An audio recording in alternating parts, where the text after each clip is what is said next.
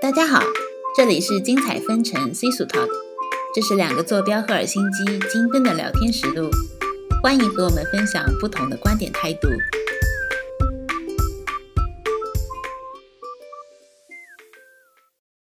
大家好，我是茶茶，我是苏苏，这里是精彩纷呈的第三期。有男朋友了吗？打算什么时候结婚？几岁生孩子？你们单位那谁谁不还单着吗？你去跟他凑合试试啊！还没结婚就跟人上床了，以后还怎么嫁得出去？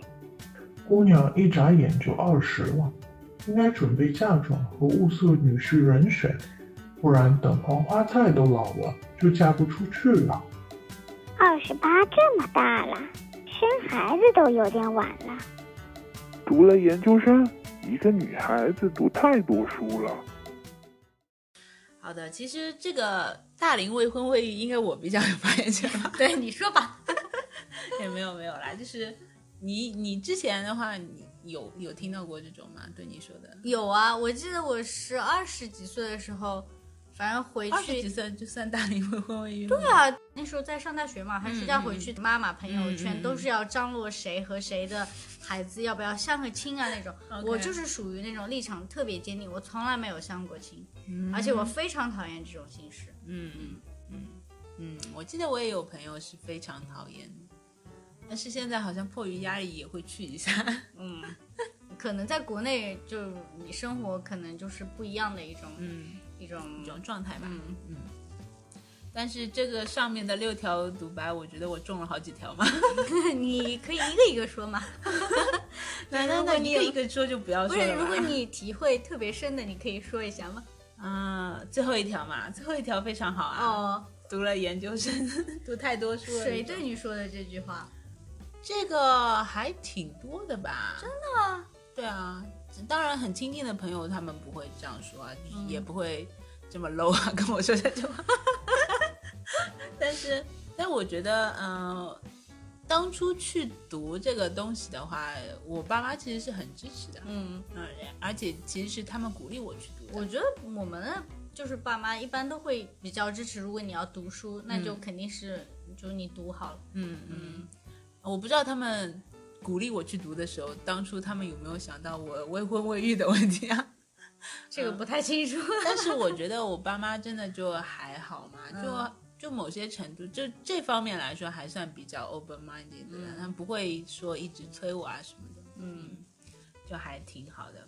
但是我很好奇，就是你记不记得对你说这句话的人，就是他们自己是什么样的受教育程度啊？最多本科啊，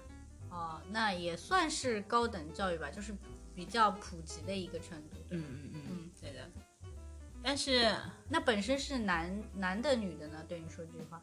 男的吧，好像是，哦，嗯，但我们这句独白里面说的就是研究生嘛，嗯，就我直接说好了，我就是读读了个博士出来 嘛，对我们查查是很厉害的，他是一个博士。对，所以就是说，呃，就其实博士研究生他也还是个研究生嘛，已经毕业了，那就是 PhD 嘛。 啊，就是你在读的这个状对态，对对，嗯在读。状态的话，就还是个研究生。哦，原来是这个样子，嗯，我觉得我家里人就还对我这方面就还挺好的，他们会觉得啊，我们家终于有一个能够出书的人。是不是博士？呃，博士上面还有博士后，对吧？对对对，嗯但是博士后的话，他就没有就没有再有学位了嘛，他就只是一个嗯 doc- title doctor postdoctor 或者是那个。啊它就是就比如说你的 degree 的话，你最高的就是你的 PhD。啊，懂了。嗯，我对这种学术不太行，所以我研究生毕业，我觉得这种博士是对我不可能完成的任务。啊，这这个其实对，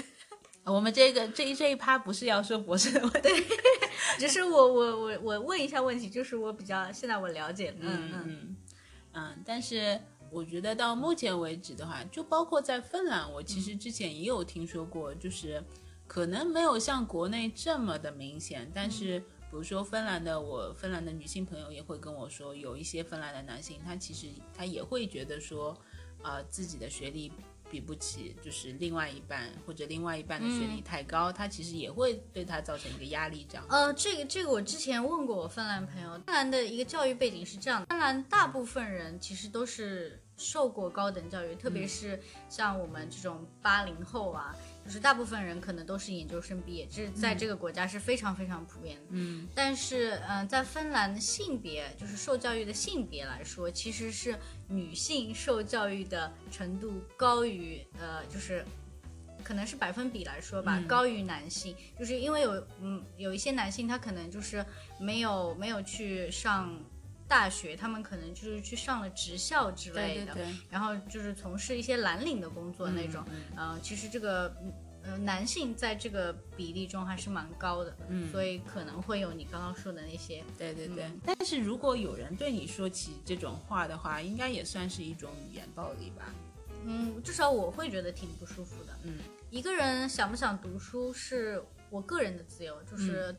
不需要别人来评价的。嗯就是如果我能继续读书，我喜欢读书，我为什么不读书呢？嗯嗯，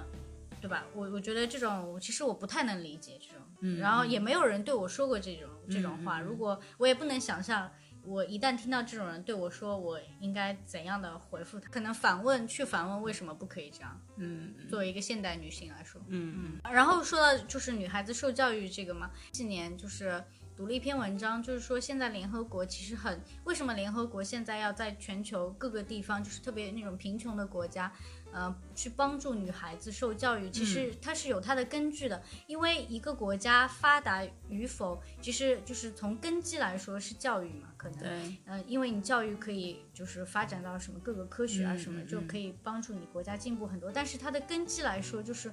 呃，发现女孩子如果受教育的多的话，那对她的这个国家的经济发展还有其他方面的发展是非常非常重要的。嗯。所以他们这样从这种很基础可的能问也题还是着手回到了就是女性在家庭当中的一个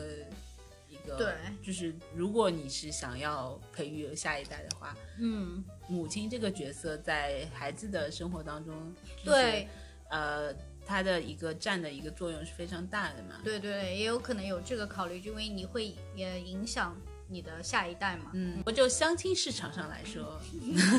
好像并不是很喜欢嗯高对对学历对嗯的女对对对，的确是这样，有这样子的，就是有某一些。就是在我们当地啊， 有某一些就是非常著名的相亲在场所，国 内是吧？ 对对，对在国 内，某些公园是不是？啊，这个可能大家都知道啊。 嗯、我自己是没有去，但是我爸妈他们是一对很有趣的爸妈， 他们是去了吗？他们说他们去给我打了一下样，嗯，然后他们就是去参观了一下，嗯当然他们没有。呃他们没有，就是拿着我的照片到处去嗯兜售啊，这个我非常感谢 他们。嗯，但是就是说，据他们打样的结果来说，就是上海人嘛，嗯其实，在相亲市场上面是一个很现实的群体嘛。嗯，然后我觉得我们那一块应该都有一些这样子的对一些想法吧，嗯就呃，比如说在也不一定是我们就是那一代，就是感觉其他地方好像都是这样。就现实到他会考虑到就是从学历啊、经济啊、嗯、户口啊。嗯，等等方面，他来综综合的来权衡这件事情。 但是他好像唯一不不在意的是你到底是怎样一个人。啊，对对对，就是就那个那个某公园里面，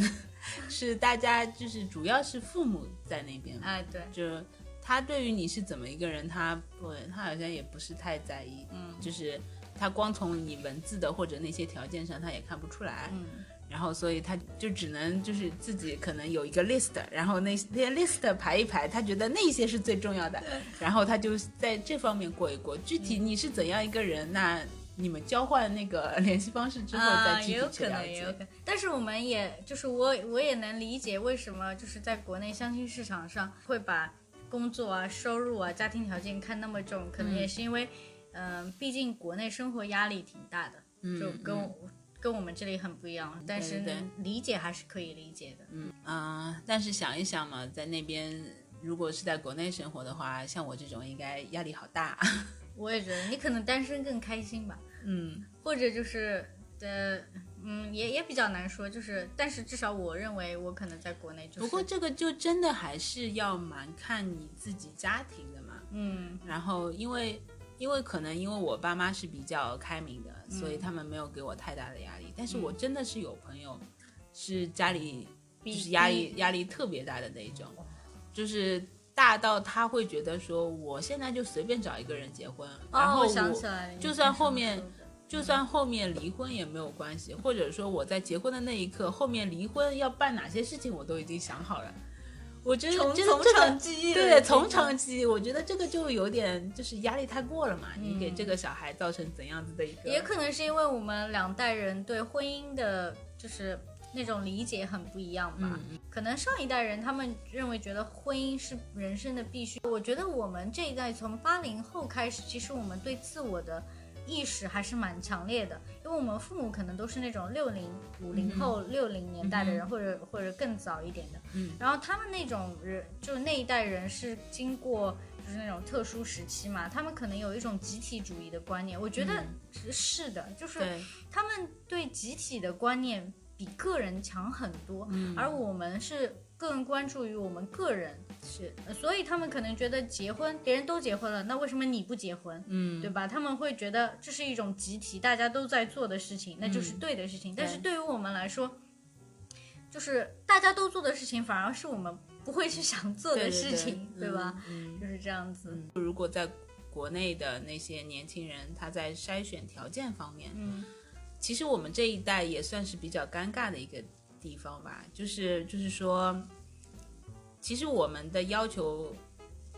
就如果你去问一些朋友的话，他会说我没有什么要求，这个人就对得上眼就可以了。但其实这种人要求是最多的，你知道吧？就就是是要求多到已经不想跟你详细罗列了，对是的吧对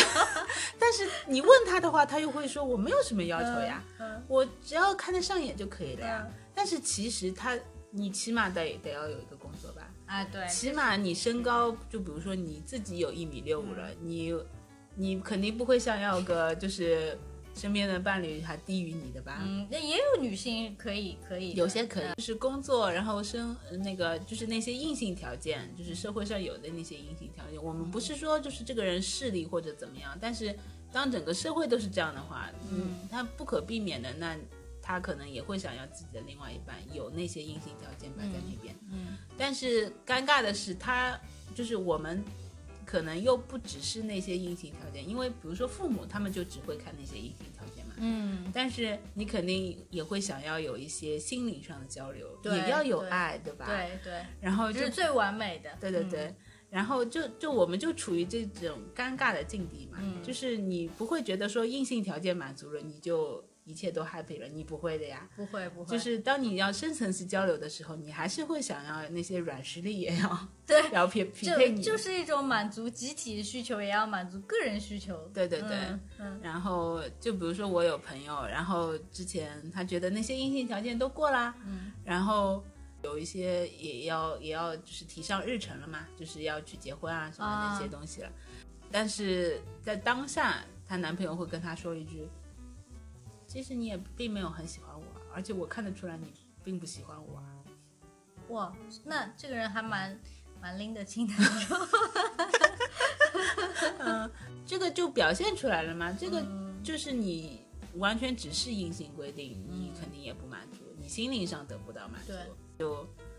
这个也很难说我们有什么解决方式， 没有什么解决方式，没有什么，就是只能我们上一代慢慢老去嘛，他们嗯可能也不能干预太多，就是再出来新一代的人的嗯生活。感觉这个应该是一个趋势，就是大家对婚姻观肯定会有非常不同的理解，跟嗯我们上一代人比起来，嗯然后也会有更多元化的那种关系出现，嗯嗯，所以都很难说这种。嗯然后，然后结婚真的是一种必须吗？嗯还是就是你碰到真的是你想在一起的人，其嗯实婚姻结不结婚也无所谓，当然也要靠整个社会还有国家法律能够给你保障。就比如说在芬兰，嗯，我们刚刚午餐的时候 正好讨论过这个话话题，就对对是对，我们现在只是讲异性啊，但是同性就是在芬兰也是合法的，但是在国内可能就是完全不一样的。嗯对对对，呃理解了。但是就是异性关系的话，其实在芬兰结婚，嗯的比例其实并不多。然后是因为这边整个社会环境还有法律对就是就是两个同居关系的人的保护也是很好嘛。是但是在国内的话，就可能就是大家如果呃同居在一起，嗯、然后有的父母还还会要干预，觉得这种婚前同居是、对是不能做的那种事情。同居关系又是得不到法律的一种保护和认可的，所以嗯就还是是以比较难嗯一。个个人安全感的一个问题。对，所以一定要以结婚为这个是的嗯，为一个保障。嗯嗯嗯，然后正好说到同居，我们就可以谈一下，就是两性关系里面平等，还有一个非常主要的，呃，一点就是属于这种女性的性自由，嗯哼，对吧？嗯哼，这个这个话题可能会就是有有的有的听众，如果你保守一点，你会觉得啊就是有点不能接受，但是这是一个就是很主流的，就是在对嗯西方是一个很主流的，就是女性权利运动里面的一点吧。哎，关于这个话题，你会不会觉得，呃，你在某一个时刻会有？你应该不会，嗯 你先说，就比如说，你会不会觉得会有一些 peer pressure？这这这个 peer pressure 可能就比较广义嘛，嗯但是在我们这个性话题里面的话，就比如说，当你身边的朋友都已经有性经验的时候，嗯。那你会不会当而你又没有性经验的时候，你会不会有一些个人的压力？会吧，就是在高中的时候，呃，我能想起来是，就是你隐约会听到有一些同学嗯哼嗯就是他们已经在高中里面谈恋爱的时候他们会说到一些什么 OK 隐晦的性的话题但是你又听的不是非常理解，因为我们那时候性教育实在是太渣了 OK 好像现在也不怎么 样，对对国内对，。然后，但是你会有那种懵懂嘛，嗯然后我高中就是有几我们班里有几对，因为我们高中的那个老师其实他是很很怎么说，我们都非常喜欢他，他是一个非常嗯、open minded，就是很开明的一个人。嗯，然后他就觉得，因为我们当时班里。谈恋爱的三对最明显的三对，他们学习成绩超级好，所以那老师其实也没什么对，话好老说师。也没有怎么干预，因为觉得你你唯一不让他们谈恋爱的理由就是要干涉，就是影响学习。，但是他们学习都很好啊，嗯那就让他们就这样自己对对对自由发展好了。是的，所以，所以当时我只是觉得我不是有压力会要去想谈恋爱还是怎样，但是就是你那时候也会有喜欢的、嗯暗恋的男生嘛，那时候嗯打篮球的，特别是那种， 然后，然后，但是你会就想啊，人家人家可能都已经经历这些，但是我要到什么时候才能经历这些，对吧？？嗯就是有一点压力，但是也不是，嗯，压力非常大，嗯嗯嗯，我记得我有几个就是芬兰的朋友，他们会很明显的跟我说，就是当我们在聊起一些自己年少时候的事嗯事情的时候，他们会直接跟我说，因为可能性这个东西在我们从小生活到大的那个社会还是比较保守的，不会就是说公开讨论或者说啊，对，我们的氛围很呃对不的一氛样围非常不一样对，但是他们就会想说，哎，我十几岁的时候，大家我身边的都已经有过性经验了，那嗯我没有，那我不就是比人家弱了吗？我必对须要去有一下。 这个不是就是我们在以前那个美国的那个电影，那个叫《嗯美国派》里面，不是大家都是这种样子的吗？啊，对对对，嗯，嗯嗯，然后我觉得这个这个观念也挺有意思的吧，对，就很不一样，嗯很不一样，嗯。因为我自己个人的话，就包括我们之前谈那些未婚啊未育的，嗯呃，就就是现在谈的这个未婚未育的问题的话，嗯我自己呃，就包括交不交男朋友，有没有性经验，嗯我都是属于那种我不想要，因为我有这个 pre- peer pressure，我就一定要去做这件事情。嗯，对，就肯定我还是想要呃，基于自己有没有真的喜欢这个人。嗯就是如果说你感情到位了，你可能这件事情也就顺理成章了嘛。对，因为这是一种很自然的，就是本性嘛，就也不用去压抑，嗯嗯，就是其实在国内挺压抑的，我觉得。嗯，嗯就是，反正至少在我我身边，我就是高中什么，就是呃十几岁那种有性经验的人，其实还蛮少的。嗯主要是的主流方向还是大家都在学习。是的，是的，嗯我们非常的爱学习。 对，所以我们都读了研究生。 你还读了博士，对的，对的，嗯对对对，我们学习的非常 好。然后其其实要想说这个也是，就是说不是说嗯要压抑女性的性自由，而是性的自由其实对男女来说都是嗯平平等的，然后大家都拥有这样的权利嘛。是的，嗯，那就是其实在国内，呃，有一个比较就是不平等的，就是同居这件事，婚前嗯同居。嗯，我其实是非常不能理解为什么有人，特别是呃，我不能说男女，我觉得这这种都是不太公平的事情，就不管男的女的，你不同居你就敢结婚，我觉得你真是天下没有你做不出的事情了。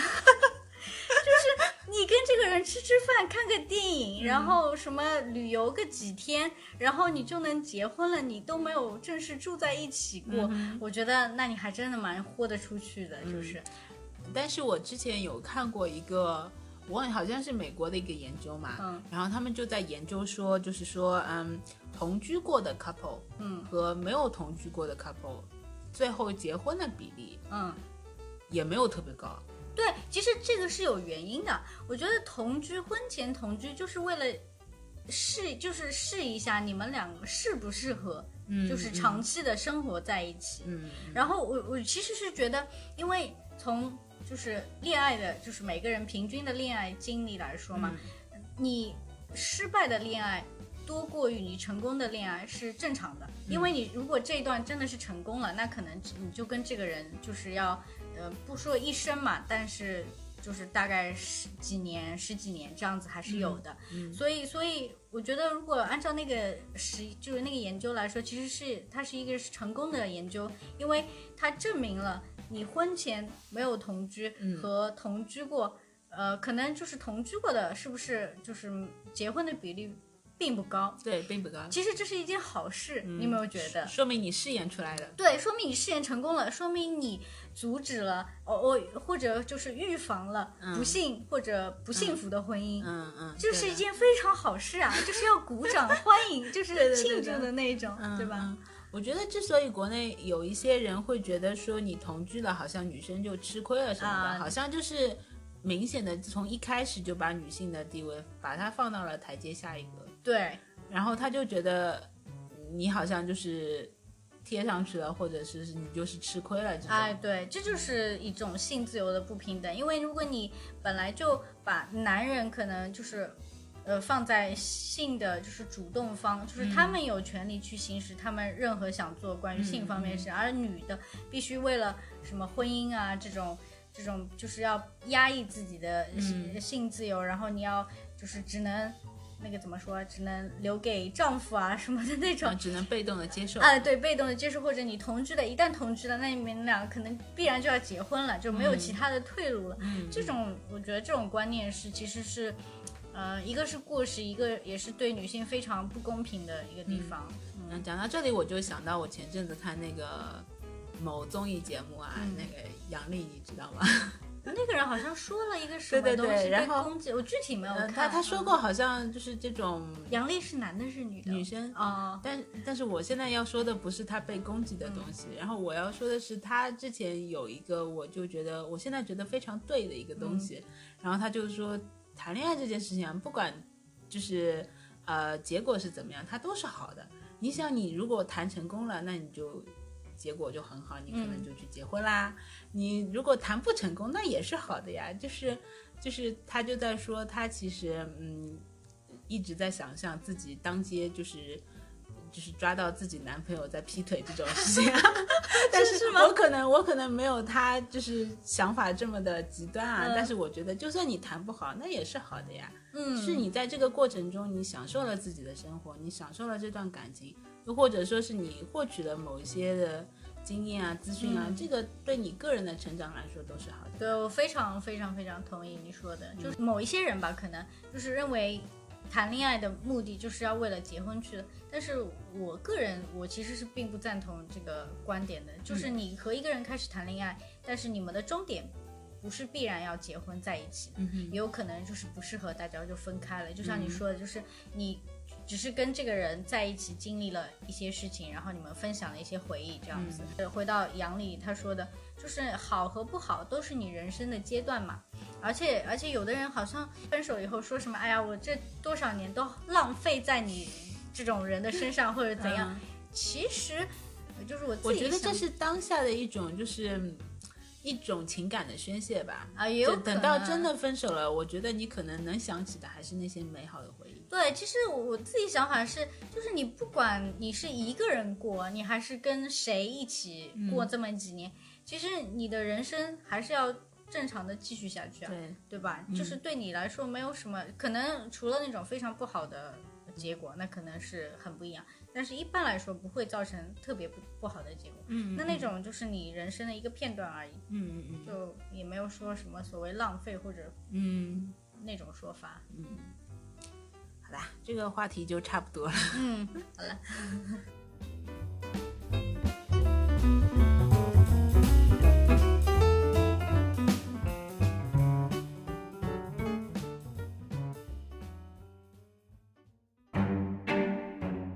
你就这样穿，你觉得你和我们能站在一起吗？女孩子嘛，就应该稳定一点，踏踏实实的考一个公务员。啊，那这一部分呢，我们就想聊一下，就是关于女女性职场地位的问题。啊嗯，其实我觉得有一部分就是，包括我们之前在聊，就是说当全职妈妈和全职家庭主妇，呃，那其中有一部分人家就是会觉得说，呃，这个其实对女女生自己是不太好的，嗯然后呃，你还是应该要接触这个社会，起码就是你作为一个独立女性的话，就是经济独立也是很重要的一块嘛。就如果嗯你是当全职的一个家庭主妇的话，你在这一方面就是会稍微弱一些。嗯，可能在没有就是没有孩子之前，我的想法就是家庭主妇这种事情，作为一个女人怎么可以接受？嗯但是有了孩子之后，我不是说我能在家里做家庭主妇，我做不到，我一定要有自己工作，一定要有自己朋友，一定要有自己生活的一个嗯人。哼，但是我可以理解为什么有一些女性她会选择在家里就是做家庭主妇，特别是国内这种，就比如说我现在知道的是，在国内要等小孩满三岁以后你才可以送幼儿园，但是在芬兰这边十个月大的婴儿就已经可以开始送托儿所了。哦，那很早嗯，啊。对，所以就是整个育儿的这个架构可能就不一样，嗯所以可能有一些女性就是，呃可能没有双方父母的帮忙，然后，然后又不可能兼顾呃职场和育儿，在嗯特别三岁以前都是比较需要人去。嗯嗯，带交流啊，这样子嘛，所以他可能就会牺牲自己的，然后再加上有可能，嗯、本来就是大环境可能是男主外女主内的这种所谓嗯嗯传统思想嘛，可能一些女性就放弃自己的职业，在家里带小孩。嗯我我就是可以理解他们这么做，但是我也嗯非常赞同你说的，其实就是对他们自己来说，职业还有人际关系的牺牲其实是蛮大的。是的，嗯再比如说，就是同样是亚洲国家，像日本嘛，我也是，呃，最近才知道的，原来就是他们其实日本很多女性就是还蛮多就是家庭主妇对的对嘛，对，嗯，但是其实它的法律其实保护的是蛮健全的，因为如果你是在家做家庭主妇的话，好像是就是你丈夫的退休金啊什么的，就是你完全享有，呃，就是这种对半分的哦，权利的。这就是为什么就是前段时间有一部啊日本那的怪不得，对，有一部日本的电影，就是说，呃，说好像是婚，就是中年婚姻那种中老年婚姻的那种，在日本的那种关系，因为就是突然之间蛮多那种，呃，就是家庭主妇到了退休的，到了他们先生退休、丈夫退休的年纪，然后他们就提出离婚了，然后就把那那个退休金什么一分一半，因为他们已经受够了这种生活是什么，就是可能也比说的比较。就是搞笑一点，嗯，通过这样的事情，然后知道原来哦，原来他们的法律是这样子的，那其实跟中国很不一样的，对对对对吧？，嗯。但是这个会让你觉得说，呃，这是不是会有，呃，对你就是说对传统女性和独立女性，就是就是进来的这种定义上面，会不会你觉得有一些改变呢？嗯，可能就是你是说对我来说，还是我认为这个，你你认为？嗯、肯定会吧，因为生活的这个环境，毕竟跟就是很多年前是不一样了嘛。那嗯大我感觉好像大多数女性还是要追求自己经济独立的。嗯哼对嗯吧哼？就是那就是我们所谓的独立女性的一一个必须的部分嘛。嗯，然后传统女性可能是以家庭为主了，嗯也不一定会要有收入这种。但是突然一想到，就是插插一个话题，就是如果家庭主妇能做的像那个，就是那个叫什么整理达人，啊，那个啊她的名字是 Marie Kondo，好像是，就这是是日本人吗？是日本人，他那个程度的话，那是属于非常成功对的对家庭对主妇。对他其实也可以赚钱啊。他赚的非常多，对对对，他他好像就是说他本来是家庭主妇，就是没有收入的嘛，嗯但是她自从出名了以后，她比她丈夫赚的多得多啊得，那肯多。定。 我觉得这个就是把你自己的一个兴趣作为你自己的一个 profession，对然后就整个就是你肯定经济收入上面翻了好几番。嗯，对，所以也不能说家庭主妇就是一件不好的事情吧，反正就看个人选择也嗯对是。嗯嗯，我就是也可以再说一下，其实也蛮鼓励男性想留在家里想全职，嗯哼，照顾家庭、带孩子，那、其实也蛮好的。嗯就是这样的嗯话，可以鼓励一下性别平等嘛。对对对。嗯我觉得这个还是有一些，就是还是根据你自家的两性关系的一个、嗯一个程度嘛。我觉得我们想要追求的一些，就是就是一种呃关系的话，肯定就是属于那种，也不是说一定要男性就是补贴家里面，或者因为男性赚得多就呃就补贴家里面多一点，就反过来也是一样的。嗯就如果对女性赚得多的，她也同样也可以就对是家里面多花一点，是也没有什么太大的问题。就是谁赚得多，谁就贡献多一点嘛，嗯就跟性别没有没有任何嗯关系。嗯嗯然后我们回到听见他说，就是最后一部就是杨幂演的那个，嗯她是嗯演演的那个机器人嘛？对对对、嗯 a i AI 那个人工智能的那个。对，就是在未来的。嗯，然后她应该我也觉得是其实她还蛮适合演这个角色的。我懂你的意思，我们就不展开说了。嗯对对但是这个非常适合她演的，还嗯蛮好的。嗯对对对嗯 但是这个这个命题也挺有意思的。嗯，因为现在就是科技发展，我觉得这个问题是我们迟早要考虑的一个问题。对，其实她这个说到我们刚才传统和独立女性，呃，她其实如果我们把机器人不当做一种机器来看，只是单纯单纯从女性的这个，因为她机器人是一个女性的角色嘛，嗯然后以女性这个角色来看的话，其实她是兼顾两者的，因为她作为一个机器人，她的职，她的所在的职能就是要把这个家打理好，就为她的对主人打理好。嗯哼，那可能就是带带一点传统女性的那个对，职责嗯哼，然后它又是一个现代社会的产物，就是一个机器人 AI 的那嗯对对种，对，然后它又有一些自我觉醒的意识，嗯然后所以它有一些独立女性的特征，嗯哼，所以还蛮有意思的，这两点结合在一起，嗯但是它又不是一个真正的人类，对对对。 嗯，但是我觉得这个就嗯、这个关于 AI 科技方面，这个如果要拓展出去讲的话，可以讲很多。这个有很多就是这种 ethics 方面的嗯问题，可以、可以要去讨论到。但是如果我们只是聚焦在就是女性这个话题来说的话，呃。我觉得她杨幂演的这个角色，就是还是带一点悲剧色彩的嘛，就非常有悲剧色彩的有一个一个角色嘛，就是，呃，可能也是由于他兼顾了就是嗯家庭的或者说是职场上面一些东西，但是他又不像真正人类那样子有就是自己情感或者非常呃这个 emotional 的那一部分，嗯就是他可以完全只是做一个机器人，按照指示来指示来做这件事情，所以说。从这个角度来说，我们能看到一点点，就是我们想要看到的独立女性的影子吧。嗯但是就是说，他整个我觉得我印象比较深刻的就是他被那个敬老院的那个呃被利用的那个、哦，那个东西，被一个但大爷是不对是？对被一个嗯大爷的那个。但是我印象最深刻的这一趴，恰恰是他最没有就是自控权的那一趴。嗯，就是被那个大爷性骚扰了。对对对，嗯，嗯，怎么说呢？他作为一个机器人，他能他能怎么做呢？对他没有自我保护的这种程序。嗯嗯对，嗯，其实这个怎么说，在职场被骚扰也不是一个少，就是少见的现象，对吧？嗯，因为全我我觉得应该是全球都有，嗯就是都有，呃，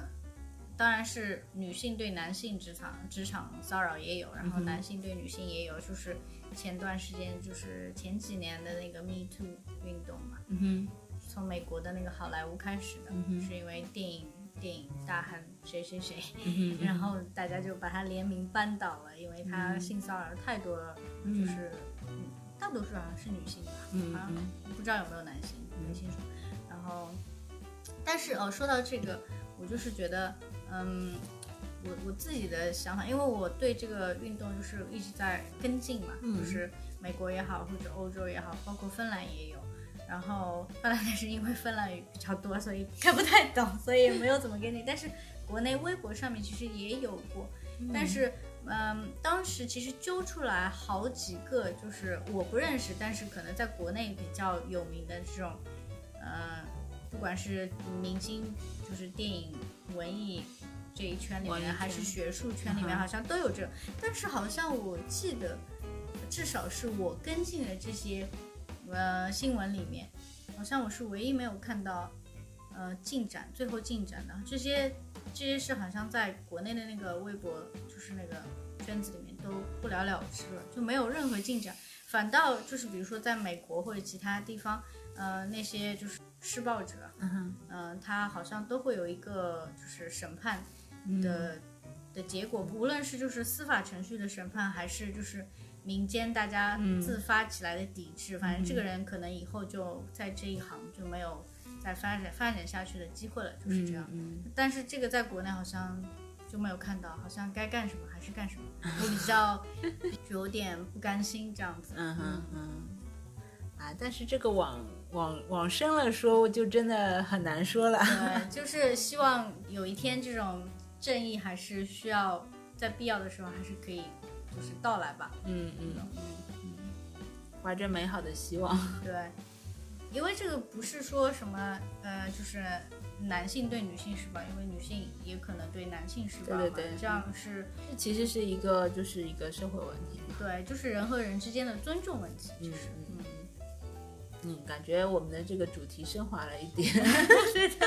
然后，不过讲到职场，就是性别不平等，其实在芬兰也有， 也有，在在在国内肯定是可能会比较多啦，但是在芬兰也有，就是最近，呃几年报道的就是，呃男女之间同薪呃同工不同酬的问题。嗯呃，在芬兰其实不是差距不是特别大，但是会有差别，嗯嗯、所以这也是蛮多报道，然后他们也希望把这个问题就是更好的解决。然后还有一个就是职场歧视，年龄歧视在芬兰其实也有，特别是对我们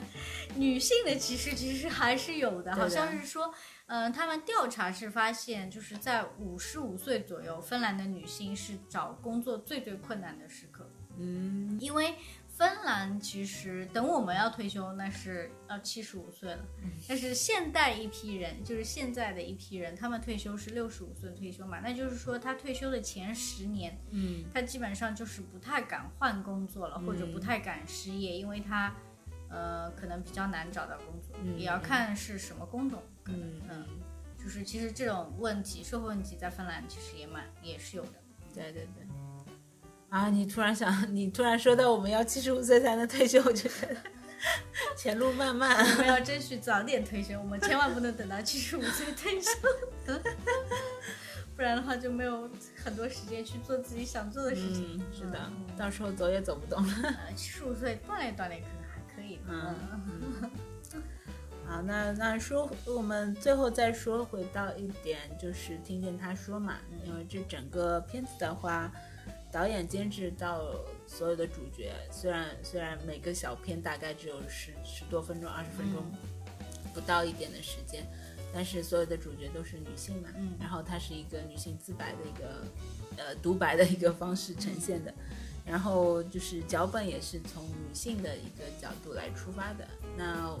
就其实还蛮开心有这样子的一个主题，就是其实赵薇在拍这个东西之前的话，也还是蛮困难的吧，因为这个东西要拍出来本身你招商什么的不是那么容易。呃，对我我记不记得我们看那个一条，他不嗯是采访他的时候，他啊说就是说就是跟好像是杨幂开玩笑吧，说如果我们。连赞助都拉不到，那你岂不是就是好像是说什么太没有面子了吧？你都拉不到赞助，嗯对吧？对对对就是说，就是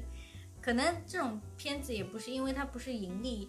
呃，就是你可以看得到它可以盈利很多的，嗯，也是属于有点公益性质。是的嗯但是这所有的主创团队能够这么坚持下来，也是还蛮不容易的吧。嗯对不过也有可能是因为他们本身名气也在摆在那边了，嗯，然后可能要要做一些这种公益的事情的话，也还是相对来说稍微好一点。对，其实还蛮开心的，就是看到还蛮有一种自省的，呃，叫什么觉醒的，嗯呃能力和力量在里面，就是他们要做这样一部片子，然后使大家更多的看到，哼，嗯呃，关注女性，嗯嗯。然后关注两性平等，这样对子。对对嗯，然后前阵子那个金球奖的一有一个嗯亚裔的，他是中国人吗？呃，不太确定他现在的国籍，但嗯是他曾经，或者是他现在可能是、还是中国人。对对对，然后她是一个女导演，嗯然后也拿到了最佳导演奖。嗯我记得我看微博的时候，呃，有看到她其实是宋丹丹的继女嘛。嗯哦，就一开始这个新闻爆出来的时候，标题都在但是标题上面没有写她的名字，反而是在写宋丹说丹宋丹丹继女嘛。就是这这种个事情也，这个点有点不能理解啊。但可能就是宋丹丹这三个字比较博眼球吧。哦，好吧，嗯，好吧，就如果你只说她的名字，没人知道。嗯，对。然后，但是对于媒体来说，流量很重要 啊。哦，也是，对宋丹丹大家都知道，就是在这个电影之前，我也不知道这个嗯赵婷导演到底是谁。对对对，嗯，但是他拍的一个东西就是，呃，也算是横扫了电影界吧。对，属嗯于华人华人的奇迹吧，嗯也是好像第一次得最佳导演奖。好，而且是一个女性。对对就是对我们在这里强调她是一个女导演，不是因为我们要强调她是一个女性，而是而是大家整个主流媒体都在说，都有提到过她是一个女导演。我我们自己感觉是有可能是在电影这个行业里面，导演特别是女导演比较少真的是很稀缺，所以才会就是着重强调她是一个女导演。对对对嗯但是其实，在未来，我能，我更希望看到的就是，当赵婷这两个字出来的时候，就是一个知名导演，对，就而不不是一要个一个知名女导演。对，就像就是这样，你要强调性别的，它肯定是有一个问题存在的，嗯对吧？对对对，嗯，嗯像像像比如说，就是就是岔开说一下，就比如说我们平常去医院，我们印象中护士基本上都是女的护士，嗯对吧？就是都是女女的。对对对。但是如果你看到一个男护士，你可能会觉得，哦，好新奇，我看到一个男护士， 那就是说明这个可能职业当中性别比例也是不平等在里面，嗯所以你会看到一个异性的人在做这件事情的时候，你就觉得哦，好觉得不一稀样，奇对，而且要强调这个性对别，对对嗯就聊那么多嘛，然后我们的主要想法想说的就是，呃，我们希望就是大家慢慢会有这种性别平等的观念，是嗯在每一个人的思想里面，而嗯不是就是靠某一群人去努力，因为这样的话永远不可能达到一个真正的平等。嗯，嗯，我觉得这个片子可能目前来说就只是呃种下了一颗小小的种子，嗯，然后呃，因为这个平权的运动也好，呃，这个意识也好，就从它的觉醒到一直啊、呃人们能够 take action，就可能整个历程会要非常的长，嗯但是也希望这个种子能够能够发芽吧。 嗯，特别是在就是中国这样一个，因为女性其实地位是在比以前提高很多，嗯哼然后嗯哼受教育程度也在提高，对，然后就希望更多女性会有这种自我的意识，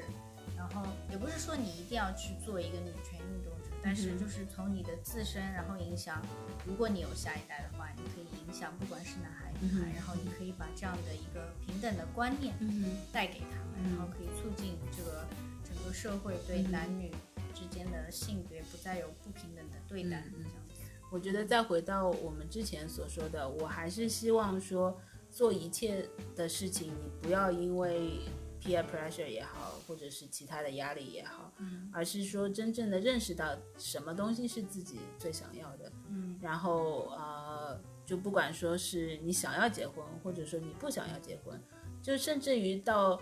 之后，如果女权意识、平等的意识就是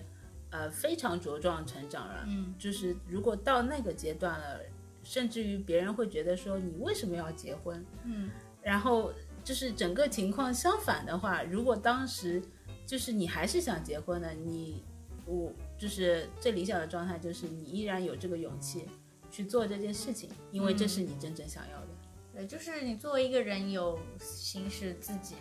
就是呃思想意志的，就是行为的权利嘛，嗯，就是做你自己吧，可能就是这个意 对思。对对。